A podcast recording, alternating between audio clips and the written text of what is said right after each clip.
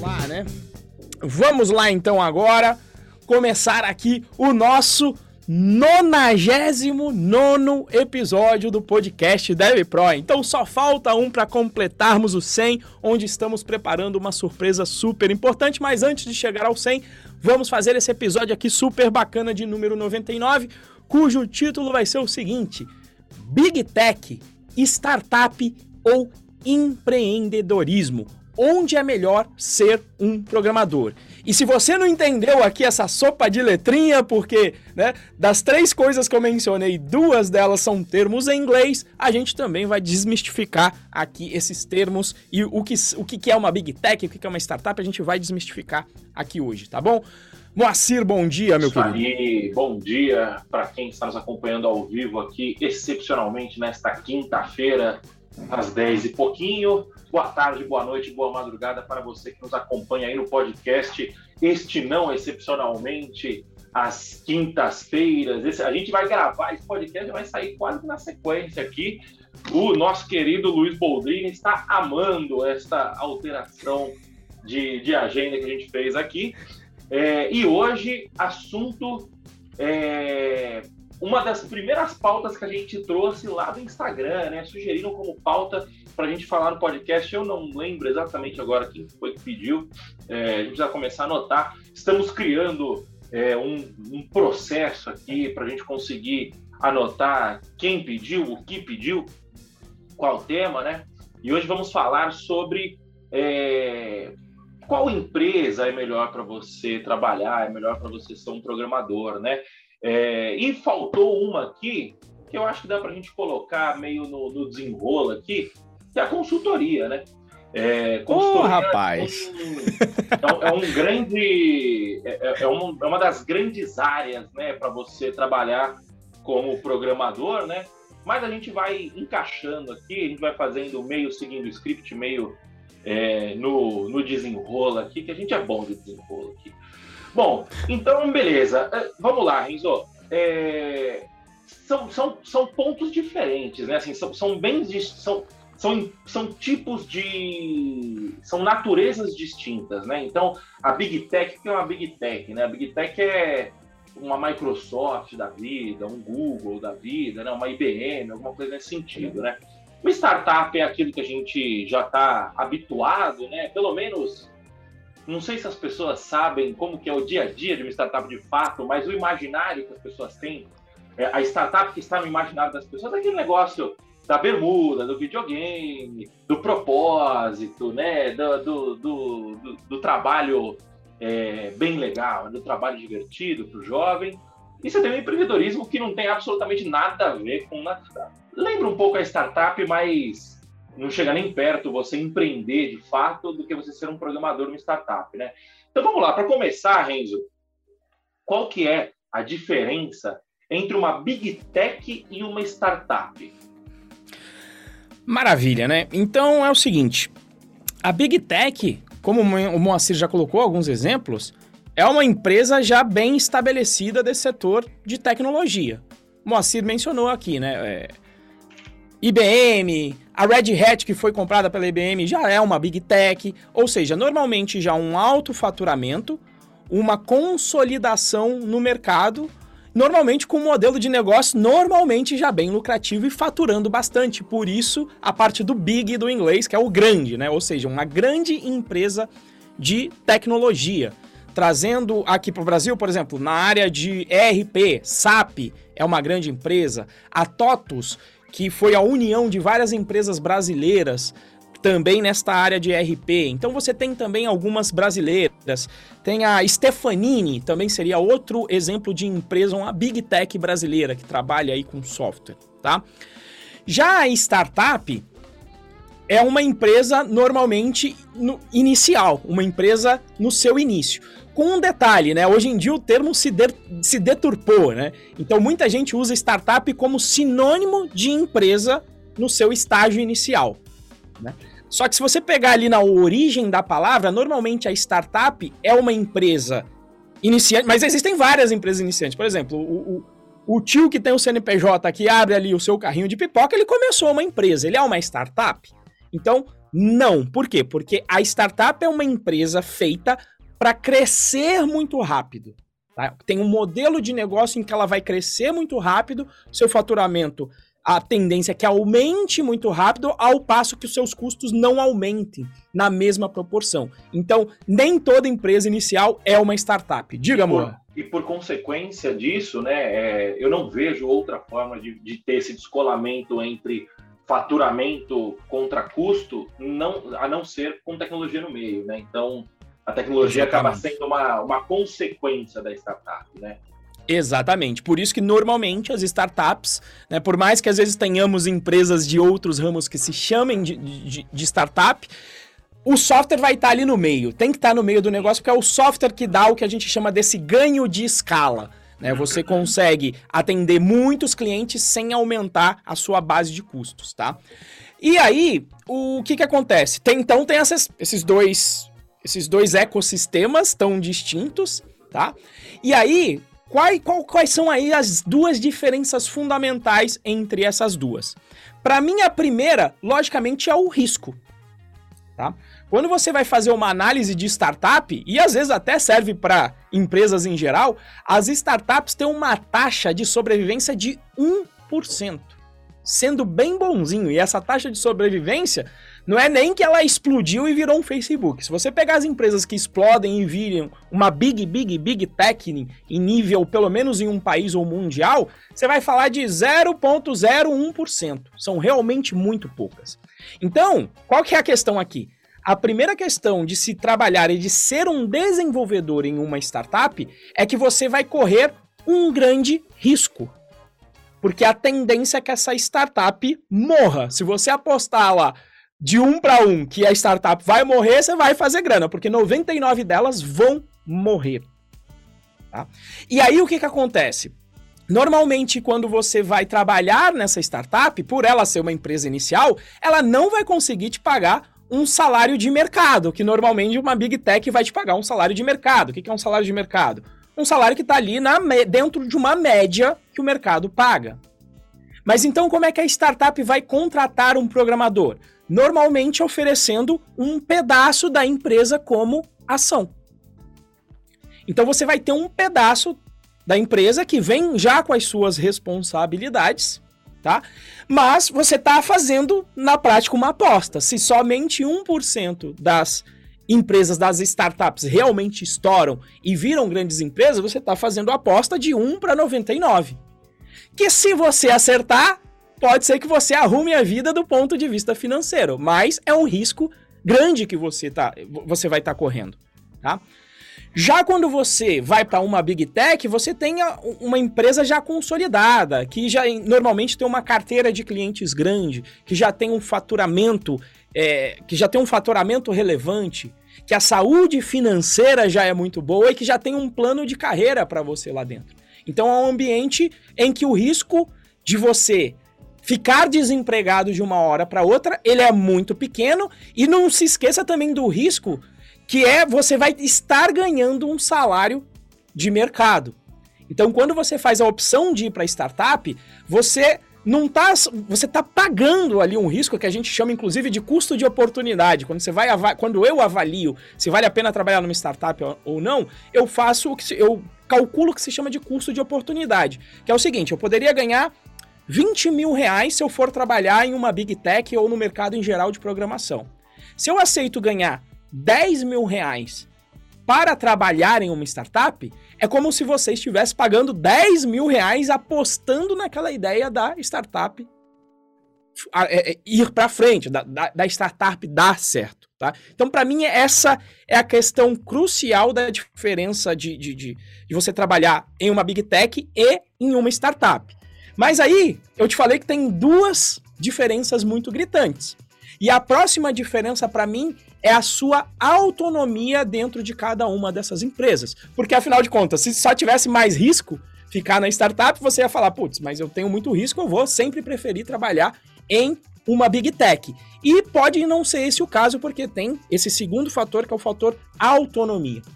Dentro de, de uma startup, por ser uma empresa pequena, você normalmente vai ter mais autonomia para tomada de decisão. Por quê? Porque não existe uma hierarquia muito grande. Muitas vezes você é amigo do, do presidente. Você está ali com cinco pessoas, você conhece a empresa inteira. Quando eu trabalhei no Red Hat, nós estávamos, se eu não me engano, com 2 mil colaboradores dentro da Red Hat espalhados pelo mundo inteiro. Você já não conhece todo mundo. Você tem uns quatro níveis ou cinco níveis de hierarquia até chegar no presidente. Você não conhece mais o presidente. Então, o teu espaço de tomada de decisão dentro de uma startup e inclusive a importância das ações e dessas tomadas de decisão que você vai ter dentro de uma startup, elas são muito mais relevantes do que elas vão ser dentro de uma big companhia. Então, eu anotei aqui é, dois exemplos dessa situação diferente. No Que Mágico, eu fui diretor de tecnologia com três anos de experiência de formado. Nunca que eu seria diretor, nem de, potencialmente, nem gerente em uma Big Tech de uma equipe com três anos. Eu seria um desenvolvedor pleno, como eu era efetivamente. Mas dentro da startup eu estava numa posição de diretor de tecnologia, onde eu não. As minhas decisões eram importantes. Eu cheguei a contratar gente. Ou seja, exercendo aí funções que não se limitam só a de um desenvolvedor que só vai lá fazer o código dele, cumprir os requisitos, colocar a funcionalidade no ar, pronto, acabou. Não, tinha ali a gestão de pessoas, contratação, discutir a estratégia com os demais executivos da empresa. Né? Só que naquela época a empresa tinha, como eu falei, cinco, sete pessoas. Eu conhecia todo mundo. Então, muito mais autonomia. Já em uma Big Tech, você não vai ter essa autonomia toda. Por exemplo, eu trabalhei na empresa como. Eu... Na empresa é ótimo. Eu ia falar de americano, eu já meti aqui um. um, um, português de americano aqui. Em uma empresa, eu trabalhei que era Red Hat, que foi adquirida pela IBM, mas que já era muito grande, que faturava 2 bilhões de dólares quando eu entrei. Eu entrei como é, engenheiro de qualidade sênior num time de segurança de um produto da Red Hat, dos vários que ela tinha. Então, dentro desse cenário, a minha autonomia era pouca. E a minha, a minha, meu plano de carreira, ele também ele é mais moroso. Lá, por exemplo, eu fiz uma pesquisa, tinha um, um, um indiano que trabalhava com a gente, ele estava no quinto ano dele como engenheiro de qualidade sênior. E só depois desse quinto ano que ele conseguiu assumir uma car um cargo de gerente de equipe, de líder de equipe. Então, o crescimento também uma, uma Big Tech, ele é mais moroso. Você não vai correr risco, mas você, digamos, acaba pagando o preço de não correr risco para um crescimento mais, digamos aí, orgânico. Tá? Não tão rápido como você poderia ter a chance em uma startup. Então, para mim, essas são as duas é, grande diferença. E para mim, mim também tá aí no nível de trabalho também, né? Na startup, como você tem pouca gente, fatalmente você vai trabalhar pra caramba. Eu trabalhava 12 horas por dia lá no Que Mágico. Na Red Hat, eram as minhas 8 horas tranquilo, não tinham grandes estresses, a vida era bem mais tranquila. Então, para mim, essas são as grandes, as grandes diferenças, tá? Risco e autonomia e com todo o contexto que essas escolhas que esses ambientes oferecem para você. Moacir, sei que você também tem aí algumas, algumas experiências e histórias na área, meu querido.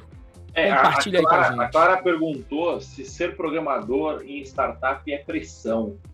É, eu não diria pressão, mas pode ser pressão também, vai, mas tem um fator, a gente, a gente vai falar ainda sobre um pouco mais sobre isso no, no fim do episódio.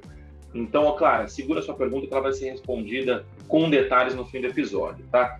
É, eu, eu tenho experiência nas duas áreas, né? Eu, eu em, em, Big Tech bem menos. Eu Big Big Tech eu nunca trabalhei, né? Mas eu já trabalhei em ambientes corporativos que se assemelham a uma Big Tech, né? Pouca experiência nisso, porque justamente porque a, a minha primeira experiência eu já não gostei, aí eu é, saí. E tenho alguma experiência com, com startup. Eu fui funcionário de uma startup e depois que eu abri a Codivance, grandíssima parte dos meus clientes são startup, né? Então, a Codivance faz, às vezes, do, do programador, do CTO de algumas startups, né? E a, a, principal diferença entre as duas, né, é, é que uma você tem segurança e na outra você tem crescimento. É basicamente isso, né? Então, é, se você quiser uma carreira mais segura, é, mais sólida, é, mais previsível, se, se, se, você algo que tenha muito mais relação com você lidar com hierarquias, lidar, fazer a diplomacia, conversar, saber lidar com seus pares, a Big Tech faz muito mais sentido. É, qual que é o ponto negativo disso, né? Você vai ter menos oportunidades de conhecer novas linguagens, você vai ter menos oportunidades de ganhar mais dinheiro, a não ser que você enverede para o lado da gestão e aí você deixa de ser um programador, né? Isso é, aí a gente acaba fugindo um pouco do nosso escopo aqui, né? Mas considerando que a gente está focando no trabalho técnico da programação, é, você vai ter. É, você não vai ter uma, uma, possibilidade de crescimento tão grande quanto você teria na startup. Já na startup, você tem tudo, você é o contrário disso, né? O que, que é o contrário disso? Você vai ter é, grandes desafios, você vai ter que resolver muito problema é, que numa big tech você diria assim, ah, esse problema não é meu, tipo, essa não é minha responsabilidade. Então você tem mais, você tem uma participação muito maior no resultado total da empresa, né? Principalmente quando você está entrando numa startup que está no começo, né? Que está num early stage, que o pessoal chama, né? Que até você ter os seus 15, 20 funcionários aí chutando já alto, né? Então, é, esse é o trade-off, né? O que, que acontece quando... Se você entrar numa Big Tech, o que vai acontecer? Muito provavelmente vai ganhar um salário muito maior que numa startup, um salário inicial. E aí não precisa ser necessariamente salário, né? Mas, tipo, muito benefício, é, VA, VR, VT, plano de saúde, e, é, vale não sei o quê, viagem pela empresa, 14, 15, participação de lucro, tá? vai ganhar muito benefício que vai aumentar seu salário numa, numa grande, numa big tech. O que acontece é que esse salário ele tende a não crescer, a, crescer menos ao longo do tempo, a não ser que você é, deixe de ser um programador e passe a ser é, passe a trabalhar com gestão, né, na área de gestão. Aí você tem mais chances do seu salário subir. É, numa startup, não. Numa startup é o contrário. Você vai começar ganhando pouco, mas se a startup der certo, você vai é, ter grandes chances de aumentar o seu salário ao longo do tempo. Isso se você. É, isso se a startup der certo. Se a startup der errado, você vai sair com uma bagagem muito maior do que com a bagagem é, se, você está, se você estivesse numa Big Tech. Né? Eu acho que, resumindo os dois pontos, são trade-offs. Né? O que é um trade-off? São escolhas. Você, é, numa Big Tech, você vai optar por mais segurança em detrimento de um crescimento muito mais lento ao longo dos anos. Na startup, você vai optar por aprendizado, é, é, você vai optar por ter, você vai optar por ter um crescimento muito maior mas com risco inerente muito maior também, né? É, e, e, e, é legal entender também que as atribuições de um programador numa startup ela é completamente diferente das atribuições de um programador numa big tech, né? Eu acho que resumindo o ponto, é, numa startup a atribuição de um programador é fazer funcionar, é fazer funcionar, é botar o negócio na rua, é, vai indo aos trancos e barrancos, vamos captar cliente, vamos captar dinheiro, por quê? Porque a startup ela precisa se provar.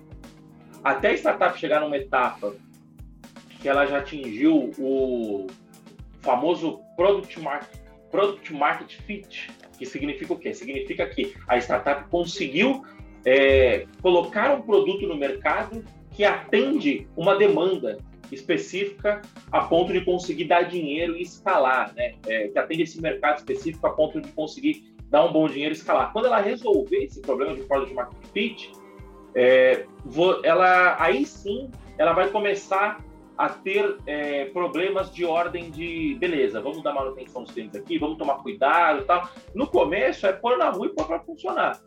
Numa Big Tech, não. O grande. É, isso eu estou falando, obviamente, de forma generalizada, de forma simplista, né?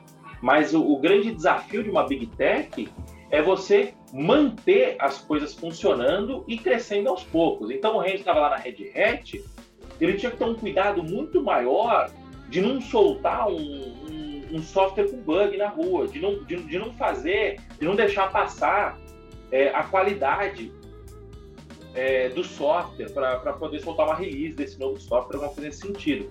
Por quê? Porque a Red Hat é uma empresa grande, a Red Hat tem grandes, tem grandes clientes, a Red Hat tem um nome a zelar. Uma startup, ela está num game muito mais que se descobrir ainda. Então, porra, vai com bug mesmo, é, resolve com bug mesmo, e depois a gente vai arrumando no meio, no meio do caminho. É você botar o avião para correr e trocando a é, botar o carro para correr e trocando a roda o carro andando, entendeu? É, é, essas são as grandes diferenças de uma, de uma big tech e de uma startup, né? É, o Silveira Davi mandou aqui, viu uma vaga para uma startup com a descrição para voluntário. Isso é comum? Seria bom para aprendizado e experiência? Olha, voluntário é. Eu não sei, eu não sei se é comum, eu nunca vi isso. Eu imagino que deva ter algum apelo, algum apelo social o que essa startup faz, né? Cara, eu acho que depende. Você tem que. A conta que você tem que fazer. Eu, eu vou fazer o seguinte: a gente vai anotar essa pergunta e a gente vai responder isso no final do episódio, que a gente vai dar a nossa opinião, o que, que é melhor para quem está começando, tá? Eu, eu, eu, te, eu, te, eu tenho uma história boa com relação a isso, né? A gente estava trabalhando na época de que é mágico, de startup. E aí, quando você está trabalhando nessa área, todo mundo tem uma porra de uma ideia genial que vai ser o novo Facebook. Todo mundo, todo mundo é Mark Zuckerberg, né? Com ideias. E sempre é necessário um, um, um sócio de TI. Né? Por quê? Porque o cara não vai conseguir pagar salário de mercado para alguém de tecnologia. E aí eu me lembro que uma vez o Denis, um cara lá, entrou em contato e veio até com os buzzwords, né? Não, vou montar uma rede social com marketplace, todos os buzzwords dessa área de, de, de startup e tal. E aí ele falou, tá, mas... É... E falando com o Denis, porque o Denis era um técnico, trabalhava comigo e tal. E precisando de um, de um desenvolvedor, porque vai revolucionar o mundo e você vai ter 10% e vai ficar bilionário. A história de sempre de startup. E aí ele falou, não, mas você já fez alguma coisa? Tá? Ele falou, não, eu tenho dois devs aqui que fazem aqui um part-time e trabalham comigo, né? Falou, pô, mas se você já tem os dois, por que, que não faz? Como é que, como é que você tá pagando eles? Aí o cara falou, ó, ah, de vez em quando eu pago uma coca e um salgado para eles, eles programarem, né? Então isso até virou piada lá interna. Toda hora que alguém chegava no nível de startup, eles falavam, vou te pagar uma coca, tal, né? E, obviamente que virou piada pra gente, porque a gente já estava no mercado, recebendo, né? Agora pode ser que de repente valha a pena. Quais são as condições? Aguarda que a gente vai responder aqui no final do, do podcast, tá? Manda bala aí, querido Moa. É, bom, é, beleza, a gente já sabe é, quais são as diferenças né, de uma Big Tech para uma startup. E agora eu quero saber quais são as diferenças de ter um emprego e empreender. Mas antes, eu só quero fazer. Que susto, que susto, rapaz. Eu tava sentindo falta. Eu falei, oh, eu paguei. O Mo esqueceu, não é possível. Os nossos breves intervalos comerciais, que é o seguinte: hoje é simples. Se você está ouvindo no Spotify, no Apple Podcast, no Google Podcast, na sua plataforma de podcast preferido, você primeiro segue a gente aí nessa plataforma e deixa um review cinco estrelas para a gente. Por quê? Porque aí a plataforma vai indicar o nosso podcast para mais pessoas, para mais ouvintes. E isso significa que você vai ajudar a espalhar a palavra e vai ajudar cada vez mais pessoas a se tornarem o Dev Pro. Então, a gente está aqui é, trabalhando, se esforçando, fazendo um trabalho legal para oferecer esse conteúdo para você de graça. Então, o que a gente pede de volta é só para você é, dar o nosso, o nosso reconhecimento virtual, que é o quê? Seguir o nosso, o nosso podcast e deixar um review 5 estrelas. E se você estiver no YouTube, se inscreve no nosso canal, ativa o sininho e dá um like nesse vídeo aqui, tá bom? Uh, voltando então para nossa para nossa pauta, né? Renzo, quais são as diferenças entre ter um emprego, seja numa big tech, seja numa startup, ou empreender? Pois é, eu, eu, vou, eu vou abordar aqui os dois extremos, tá? Do que é ter um emprego e empreender, os dois extremos, porque às vezes a gente tem ali o meio de campo, Né? O meio de campo que não sei se de repente até conecta com a consultoria que você mencionou ali, né, Moacir? Pode ser que fique aqui no nosso meio de campo. Então eu vou falar de dois extremos, que é o seguinte: quando você fala em emprego, normalmente no Brasil se pensa em um emprego com carteira assinada. Então, no regime de CLT, onde veja como o que eu mencionei de autonomia, quando a gente vai para um, um emprego no nível CLT, veja o nível de onde você vai abrir mão dessa autonomia. Quando você vai para a CLT, você terceiriza vários pontos da sua vida profissional para outras entidades, digamos assim. Então, por exemplo, saúde. Saúde você terceirizou para a empresa se ela te oferecer um plano de saúde. E se ela não te ofereceu, você vai depender do SUS, porque normalmente, normalmente, com alguns raros casos de algumas áreas, você vai conseguir pagar o seu plano de saúde por fora, por sua conta. Previdência, você já vai ser obrigado a participar do INSS do governo. Seguro, caso você fique desempregado, já está definido como é através do FGTS onde você vai ter acesso à grana em determinadas condições específicas. E quase não tem flexibilidade no modelo de trabalho. O exemplo que eu dou é o seguinte: toda vez que você pergunta para uma pessoa, ah, quando você trabalha, você está trabalhando? Se a pessoa fala que sim, você já imagina CLT, 40 horas por semana, 8 horas por dia, com um mês de férias remuneradas. Então, todas as es várias escolhas que você poderia ter, você não tem porque você está na CLT. Você delegou. E, obviamente, que tem uma vantagem em delegar. Primeiro, que você não precisa pensar em tudo isso. Já está tudo aí formatado, você só assina a carteira, vai de um emprego para o outro. A única coisa que você tem que entender, ó, assina a carteira, etc., pega teu olerite e pronto, acabou. Então, você está abrindo mão desse leque de escolhas que você poderia ter em nome de uma, e vou colocar entre aspas, segurança. Porque o único risco que você corre com CLT é você ser demitido e não conseguir se recolocar no trabalho.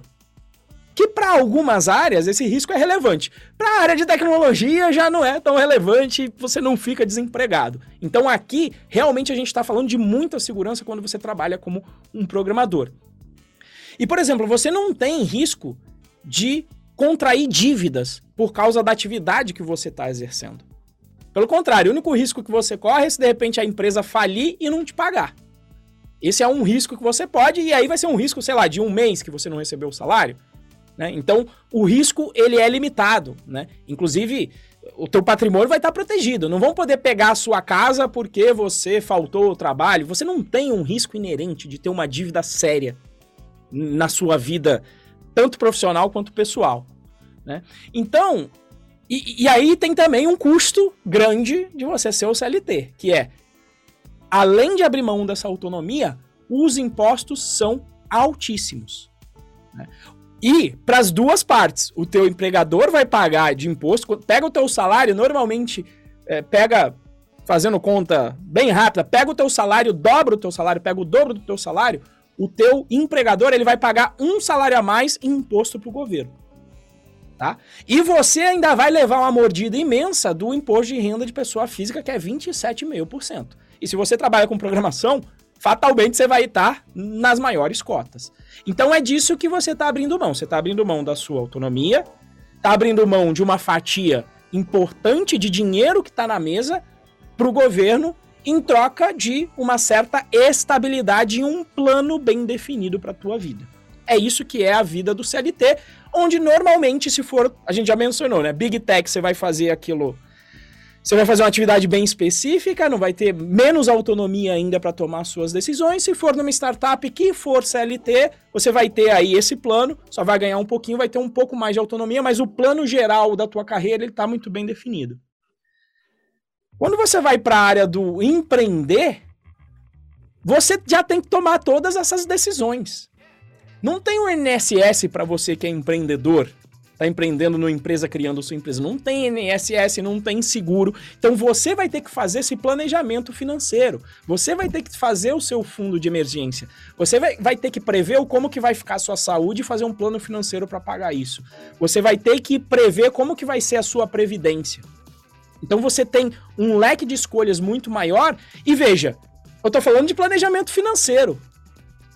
Ou seja, para você empreender, você já não vai poder só programar. Você vai ter que tratar com financeiro. E normalmente, quando você for empreender, você vai ter que contratar pessoas. Então, você tem que manjar também um pouco de contratar pessoas. Você vai ter que manjar um pouco mais de impostos, como são pagos impostos dentro de uma empresa. Então, existe um. Exige um. Você vai ser exigido em um leque de habilidades que são bem distintas do que apenas programar. Programar vai ser uma parte do teu dia a dia. Só que, obviamente, qual que é a parte boa? Você vai ter uma autonomia muito maior que alguém que escolheu o, caminho de, de CLT e de ser um empregado. Você tem uma autonomia muito maior. Pelo contrário, você não, você vai ver talvez o risco das pessoas ser demitidas, você vai ter que demitir alguém, você vai ter que contratar, você vai poder definir o seu modelo de negócio, você vai poder definir o negócio da maneira que você quer. E vai poder pagar muito menos imposto. Eu deixei até um link aqui, Moita. Deixei aqui um link em que eu fiz a conta de quanto fica na mesa se você tem uma empresa e se você ganha em um salário. Eu deixei o link, eu vou pedir pro Moita colocar até na descrição aqui do, do podcast.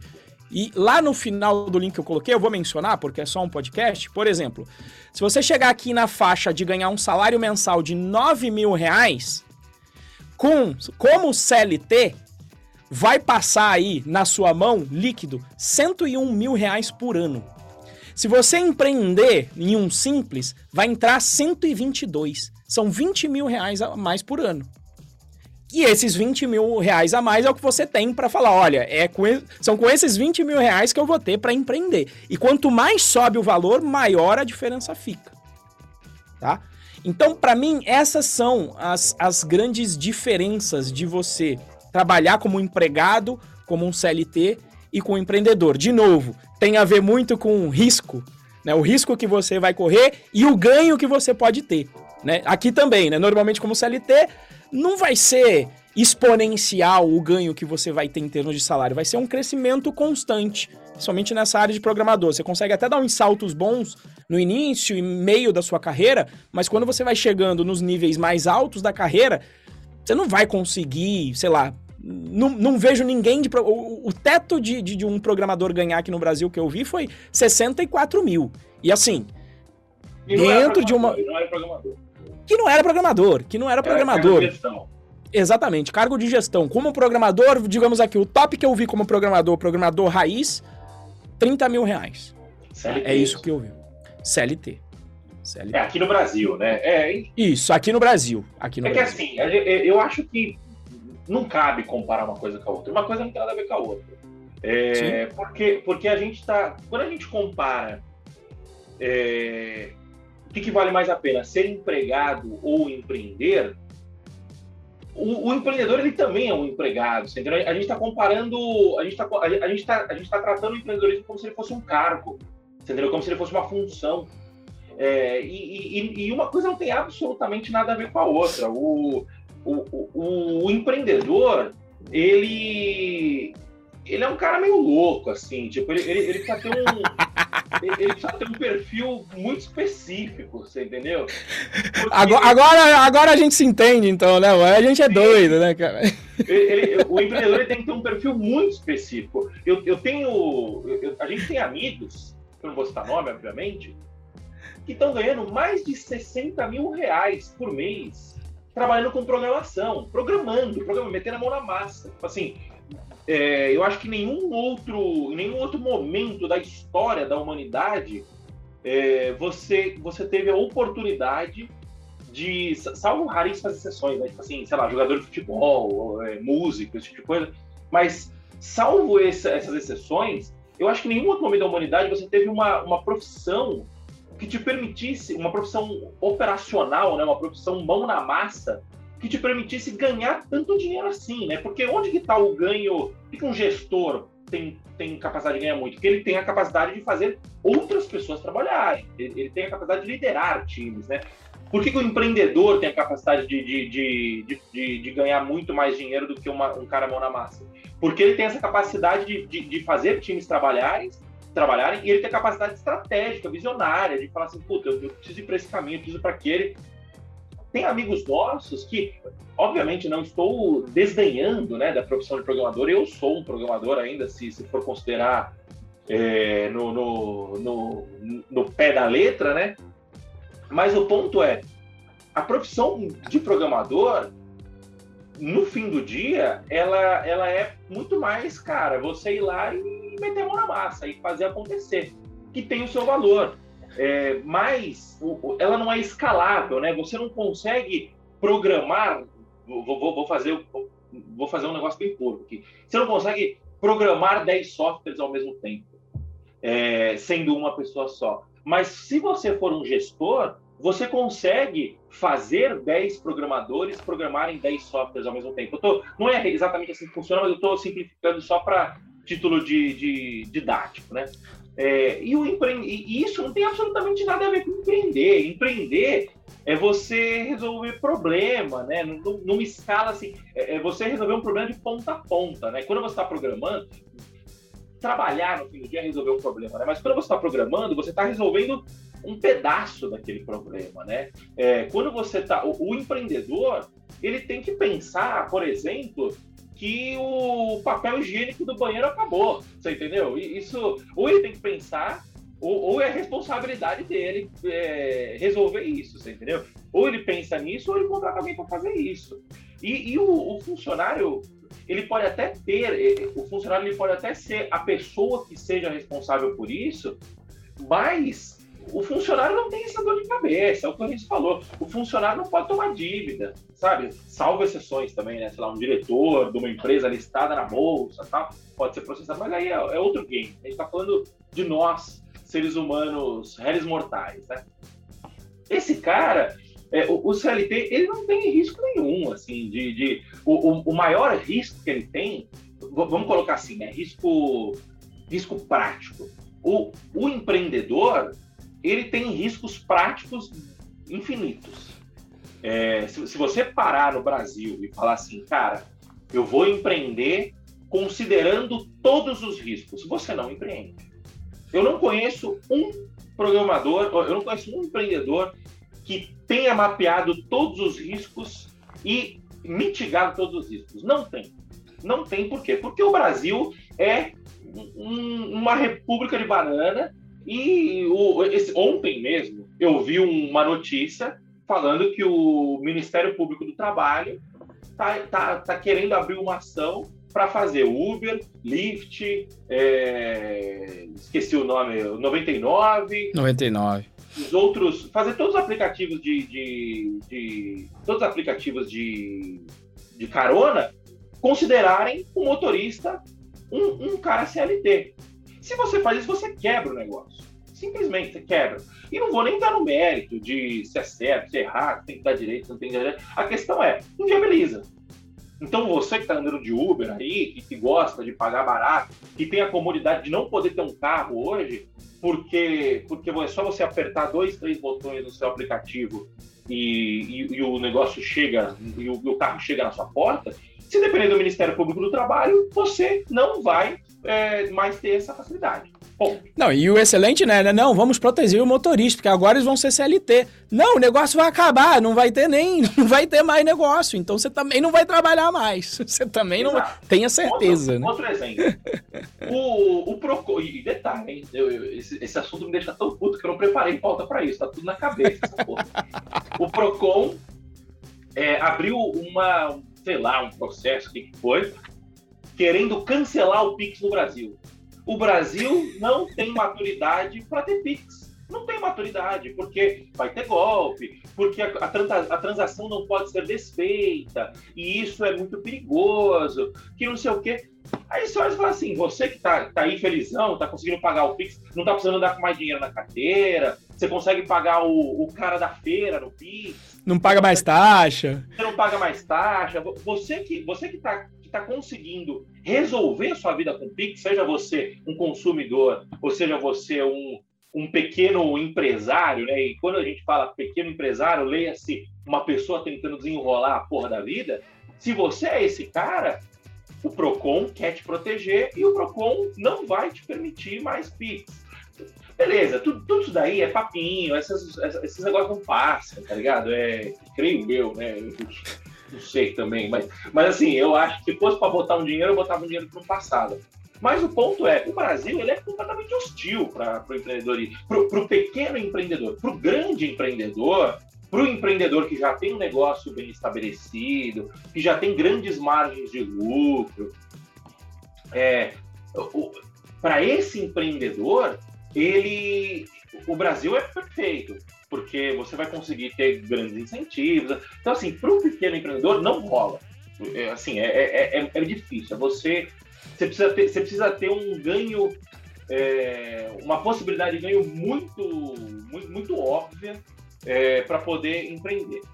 Então, dito isso, eu acho que não cabe a comparação porque o, o cara CLT, o CLT, o, o PJ, né? Não, não vou nem entrar no mérito burocrático da parada, mas o cara que é um empregado, que ele, que ele possui responsabilidades limitadas, esse cara, é, ele está muito mais seguro, né? Ele está muito mais...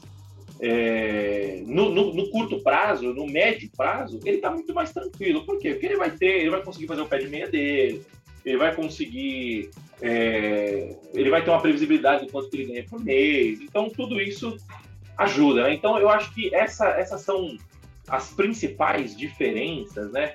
É, e isso é um tema espinhoso que eu me, me, me empolgo toda vez que eu, que eu falo isso, né?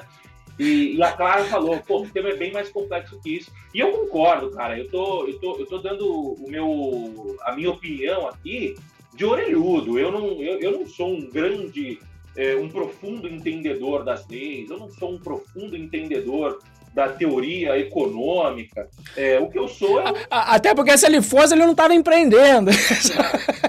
o que eu sou é um, um, um fudido tentando resolver a vida. É isso que eu sou. Né? E quando eu olho esse tipo de coisa, é, eu entendo que existe. É, é, muito mais complexo que simplesmente o empreendedor é um, é um coitado e o Estado é um, é um tirano. É, eu entendo que tem golpe pra caramba no Pix, por exemplo. Eu, eu, eu entendo todas essas, todas essas nuances e, e, todas essas complexidades. Até, até por isso, eu não me meto a, a ficar opinando muito sobre isso. Eu tô é, eu estou simplesmente falando um fato aqui que é o seguinte: se você é, coloca o, todo mundo do, do, dos aplicativos de carona como CLT, você quebra o negócio. Isso é fato. Assim, isso, não, isso não, é, não é opinião, isso é um fato. É, e, e, o lance do Pix, se você tira o Pix da galera, você vai é, inviabilizar muita facilidade que teve. Vai, vai, vai proteger golpe, vai proteger a galera que toma golpe? Vai também. E, e aí é uma questão de analisar o que, que, que é bom. E, é. e, nunca é a decisão de cada um decide e fala, eu não vou aceitar o Pix aqui não, por causa não, de golpe. Não, não, não pode, não pode. Né? Exato. Não vou nem estar nesse mérito. Eu tenho, eu tenho as minhas opiniões.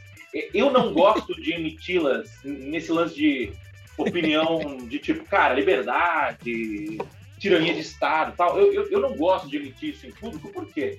Porque as minhas opiniões, elas são rasas, certo? Eu, eu não eu não sou o cara que parou para estudar sobre liberdade, que parou para estudar sobre os efeitos do Estado na minha vida. Eu, eu, eu estudo sobre marketing e sobre tecnologia, que, que, é, que, é, a minha profissão. Eu li, sei lá, dois livros sobre, sobre teoria econômica, esse tipo de coisa. Então eu não gosto de, de, de emitir a minha opinião oficialmente, vamos colocar assim, né? Já que a gente está num, num, num, canal oficial.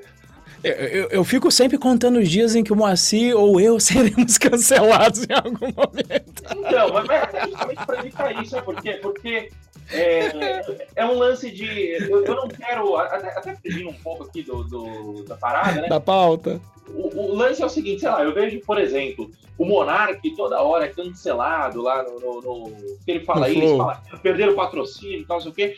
Eu não quero entrar nessa seara porque o Monark trabalha no ramo de entretenimento. Então. Perfeito. Ele pode dar a opinião dele, ele, ele, ele, ele fala que a opinião dele A questão é, o nosso negócio aqui não é falar sobre liberdade, não é falar sobre Sim. política, não é falar sobre filosofia, o nosso negócio é falar sobre tecnologia. Então, obviamente que é, é difícil separar as suas convicções do que você do, do, do, do, do trabalho, né, da, da, da, teoria, quando a gente vai para esse lado mais técnico, é, mas eu não quero entrar nessa seara justamente por isso, porque... É que quase não dá para entrar muito, que quando você fala de empreendedorismo, não, não tem como... A gente tem que dar essa tangenciada, tá, não tem jeito. É, eu tenho certeza que a Clara vai ter pontos muito relevantes para a discussão, você entendeu?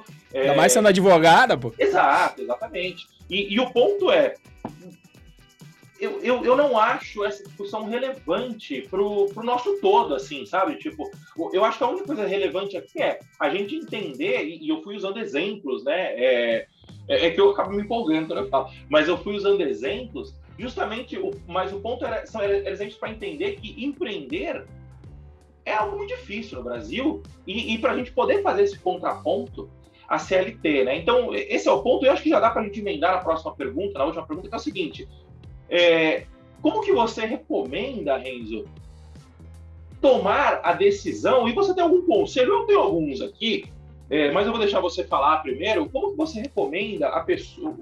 Quais, é, quais dicas que você dá para a pessoa de ações para a pessoa tomar a sua própria decisão, né?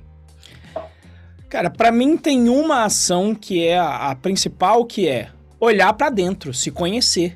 Porque por mais que a gente goste de empreendedorismo, e você notou aqui pela, pela, pela energia alta que o Moacir ficou na hora de falar de empreendedorismo, não existe certo ou errado.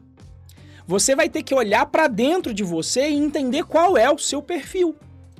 Se você é muito avesso a risco e fala, cara, eu não gosto de risco, se eu perder eu fico muito chateado, sei lá, se eu quebrar e de repente não tiver dinheiro e tiver que recomeçar do zero, vai ser uma dor de cabeça muito grande que eu posso entrar num quadro depressivo, o caminho das big techs é para você, que você está buscando estabilidade.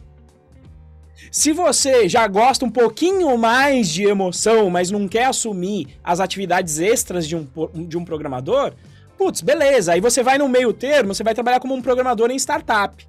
Porque aí o empreendedor da startup vai tomar conta das outras atividades para você, mas você vai ter um pouco mais de autonomia, com um risco para você, de repente, ganhar uma grana maior do que você ganharia numa carreira é, de empregado CLT. E se você gosta de tomar as decisões pela sua vida, você não gosta de terceirizar de maneira nenhuma, você gosta de ter o máximo de, de liberdade possível, onde liberdade para mim é o grau em que você pode tomar as suas. Você pode fazer as suas escolhas. Se você gosta disso, seu perfil é de empreendedor. E te digo mais. Você vai fazer. Você tem que repetir essa análise de tempos em tempos, porque ela muda. Eu já passei pelo. Eu já fui funcionário público do, do mais estável que existe, que é militar no plano de seja um funcionário público a sua vida toda e vai se, se, se aposentar tranquilo com aposentadoria integral, que é o grande sonho. Eu já fui militar. Depois eu saí para trabalhar no mercado. Trabalhei em startup muito no início da minha carreira. Depois não gostei tanto desse mercado falei, putz, agora eu quero ganhar uma experiência mais de, de, de, de, de Big Tech. Fui trabalhar na Red Hat. Nesse meio tempo, eu ainda mantive um negócio como, como hobby por fora, ou seja, estava empre... mesmo trabalhando na Red Hat, ainda consegui empreender fora. O que me, me saciava duas coisas, me dava aqui a segurança de um emprego e mais a, as possibilidades e autonomia no meu negócio de empreendedorismo. Agora eu sou head de educação da Boozer também, enquanto ainda trabalho na Python Pro, enquanto ainda como fundador da Python Pro. Então, vai ter uma evolução é, natural no seu perfil.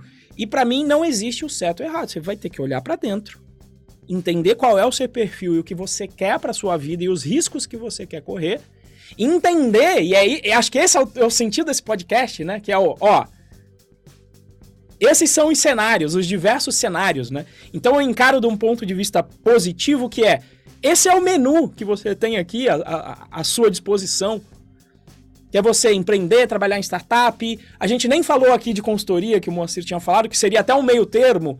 Né? Você trabalha para os outros, mas você trabalha oferecendo serviços específicos. Então você está no meio termo, eu diria, na consultoria, entre um, um, um empregado e um empreendedor, né? Então, é, existe um, um nível muito grande, uma variação muito grande das atividades que você pode fazer, mas em todas elas o principal só tem uma coisa em comum, é você olhar para dentro entender o seu perfil e entender se você está feliz com aquela escolha. Se você não tiver, você pode navegar para uma outra sem problema nenhum.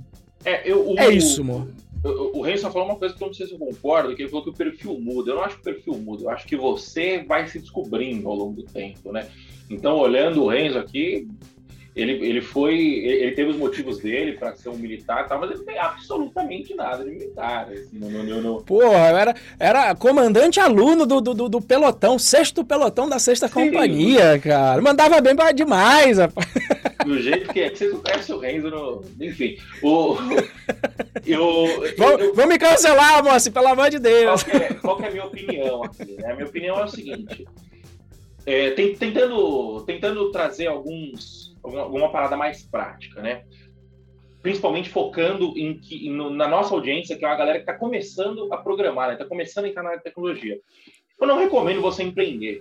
É, eu acho que assim, é, se eu tivesse se eu tivesse um filho hoje e ele tivesse e, ele, e eu e eu visse que ele tem aptidão para programação, eu visse que ele quer aprender a programar, que ele está entrando na área, e eu falar assim, pai, o que eu faço? Eu ia falar o seguinte, filho, é o seguinte, você tá a, a programação é uma área que está pagando muito, está dando muito dinheiro. Então, o que, que eu recomendo você fazer? Entra em qualquer startup o mais cedo possível, por quê? Porque você vai conseguir pagar as contas, a, grana, a, a startup, mesmo não pagando igual uma Big Tech, vai pagar bem. E, e digo mais, grandes startups estão pagando muito melhor que, que Big Techs. Né? Então, tipo, se você pegar uma Boozer da vida, que já está num, num processo de, de escala, eu imagino que ela está pagando bem melhor que uma Microsoft da vida, por exemplo, que já tem um negócio, uma carreira, um plano de carreira mais sólido e tal. Então, o que eu recomendo você fazer? Cara, vai, vai para uma. Vai para uma. Se você quer ser programador, né? Se você tem. É, mesmo que você tenha um perfil de segurança, tá, sei lá, está novo, é, sei lá, e esse novo que eu tô falando, sei lá, tem uns 30 anos mais ou menos. Cara, vai para um. Vai para uma, é, vai uma startup, porque na startup você vai aprender pra caramba. Você vai aprender muito. Por quê? Por que, que você vai aprender muito? Porque você vai resolver problema de ponta a ponta. Você vai resolver. É, um dia você vai estar resolvendo problema de servidor, outro dia você vai estar resolvendo problema de, de, de tecnologia, de software, outro dia você vai estar resolvendo problema no suporte. Outro dia você vai ter, você vai ter que estar tá despachando brinde para cliente, você entendeu? E assim, por ah, não, mas eu... Outro dia você vai ter que panfletar lá na faculdade. Vai panfletar na faculdade, uma Então, assim, é... Essa, isso vai te dar uma, uma versatilidade muito boa, sabe? De tipo, de você resolver problema. Aí, beleza, ficou uns dois, três aninhos na startup, cinco aninhos, pegou uma, pegou uma, uma boa bagagem de, de tecnologia, de tipo, de resolver. Na, na, Aprendeu com a grana dos outros, né? Aprendeu, fez as cagadas com a grana dos outros. Na startup, o que vai acontecer? Na startup você vai aprender muita coisa, só que de forma meio superficial, porque os problemas da startup não são problemas de ordem muito técnicas, né? De, de complexidade técnica muito grande. Então você vai passar por vários frameworks, vai passar por várias. Vai aprender bastante sobre nuvem, então não sei o quê. Aí beleza, com uns 4, 5 anos na startup, vai para uma consultoria, vai para uma, uma Stefanini, é, para alguma consultoria grande, sempre, alguma Accenture. consultoria grande, por quê? Ou grande até média mesmo, por quê? Porque na consultoria você vai ganhar muito dinheiro. Aí você vai ganhar dinheiro na consultoria, por quê? Porque na consultoria você vai ter mesmas, os mesmos desafios de uma startup, só que ganhando mais e os desafios um pouco mais profundos, né?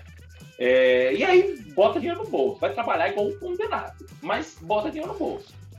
E aí o que aconteceu? Você vai fazer os seus primeiros. Tô, tô, tô, falando, tô falando tudo em ordem de orelhada aqui, tá? Mas você vai fazer os seus primeiros 8, 10 anos de carreira, você vai ter uma puta bagagem e vai ter dinheiro no bolso. E aí guarda dinheiro no meio do caminho, né? É, vai guardando dinheiro e você vai ter. Você vai ter. Aí você vai ter tranquilidade para você sentar, olhar e falar assim, bom, que eu quero fazer da vida agora? Porque aí você já vai ter, você vai ter o, o melhor dos mundos. Quando você chega nos 30 anos fazendo, fazendo isso que eu disse, você vai, você vai ter meio que um alinhamento dos astros, que é o quê? Você já vai ter uns 10 anos de bagagem, partindo. É, é, eu tô, tô partindo do ponto que você começou, sei lá, com 18, 20 anos de idade. Você já vai ter uns 10 anos de, de bagagem, 10 anos de experiência, é experiência pra cacete, já pra você saber o que, que você não quer, principalmente. Você, vai, você pode não saber o que você quer, mas você vai saber o que você não quer. Você vai ter dinheiro no bolso, ou seja, com dinheiro no bolso, você pode tomar decisões mais tranquilas, você pode tomar decisões. Você, você não tem o fator é, sobrevivência batendo na sua porta, e você vai ter muita bagagem técnica já. Principalmente passando por consultoria, principalmente passando por startup, por startup. Você vai ter muita bagagem técnica. Ou seja, você já vai ter um panorama muito sólido do que, que é trabalhar com tecnologia. É, tanto, tanto da parte técnica quanto da parte soft. Né? Então, alguém perguntou aí, acho que foi claro que perguntou, se, trabalha, se programador trabalhar em startup é pressão. É pressão pra cacete. Principalmente dependendo do, do, do lugar, que, do, do, do, da etapa que a startup está. Então, sei lá, é, tem um amigo meu outro dia, que eu não vou citar o nome, que ele trabalha com startup que envolve meio de pagamento. Ele começou a ser atacado numa madrugada, tomando porrada de gente querendo validar cartão de crédito clonado. Então, assim, você imagina o risco que não é. Ou então, tem um outro amigo nosso também que foi ativado no meio das férias porque deu um problema lá no aplicativo e ele teve que resolver a parada.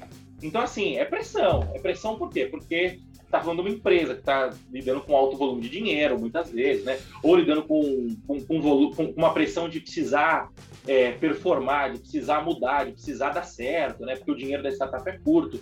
Então, quando você vai querer tomar essa pressão? Quando você tiver 20 anos de idade, 22, 23, ou quando tiver 32, 33, 35, você vai ter família, vai ter filho, tá entendeu? É, então, assim, é, eu acho que a gente precisa, obviamente, né? A gente tá falando do, do, de buscar o cenário ideal. A gente faz o que precisa ser feito, né? Se precisa tomar essa pressão com 35, toma, não, não tem muito o que dizer. É, esse plano, ele, ele, até cabe, mais ou menos, se você mudar, sei lá, de 30 para 40, de 40 para 50, o que vai acontecer é que você vai ter outras variáveis aí na sua vida que vai dificultar um pouco o caminho, mas ainda assim a programação é, é um, é um a tecnologia é, é, um mercado que vai te dar um ganho, uma margem maior para você conseguir. É, é, é, tipo, sei lá, por exemplo, médico. Cara, se eu tivesse um filho e ele falasse para mim, eu quero ser médico, eu vendi um apartamento, vendi alguma coisa se eu tivesse e, e pagava a formação dele inteira. Por quê? Porque nos três primeiros, quatro primeiros anos de, de, de carreira, vai ter retornado toda a grana dele já, todo, todo o, o, o, tipo assim, é um ganho, o médico que trabalha bem, tira 50, 60 pau por mês, entendeu? E quanto que custa uma formação de um médico? De, de sei lá, 500 mil para formar um médico? Tô chutando aqui, não sei, né? Posso estar falando, posso estar falando groselha. Mas, tipo, por aí, pelo menos uns 15 pila aí de mensalidade, mais o que tem que ver, pode arredondar um para 20. É, um milhão. Deve ser um milhãozinho aí. O cara tá fazendo 50 mil no mês. Vai, com, com 3, 4 anos ele já vai estar tá fazendo uns 5 anos, vai. Obviamente, eu falando tudo na hora. Se tiver algum médico aí, pode estar tá ouvindo e falar assim, nossa, você tá falando um monte de groselha. Cancela, cancela! Mas tô falando, mas tô falando mais ou menos a noção que eu tenho, né? Se o cara estiver fazendo 50 pau por mês, ele tá fazendo 600 pau no ano. Se custou um milhão para formar o cara, em dois anos tá pago. Você entendeu? E beleza, a programação não sei se está nesse nível hoje, mas está chegando próximo disso, sabe? Tipo assim, eu tenho amigos que deixaram de ser médico para ser programador, entendeu? Tenho, tenho, tenho amigos que, que têm amigos médicos e falam, porra, eu tô ganhando mais programador, eu tô ganhando mais que médico, sou programador, eu tô ganhando mais que médico. Então, assim, esse seria o, a trilha que eu, que eu, que eu recomendaria, né? empreender, cara, e aí, com 30, 35 anos, que você fez essa, essa jornada, aí eu acho que faz sentido você olhar e falar assim, puta, eu vou empreender. Por quê? Pelos mesmos motivos.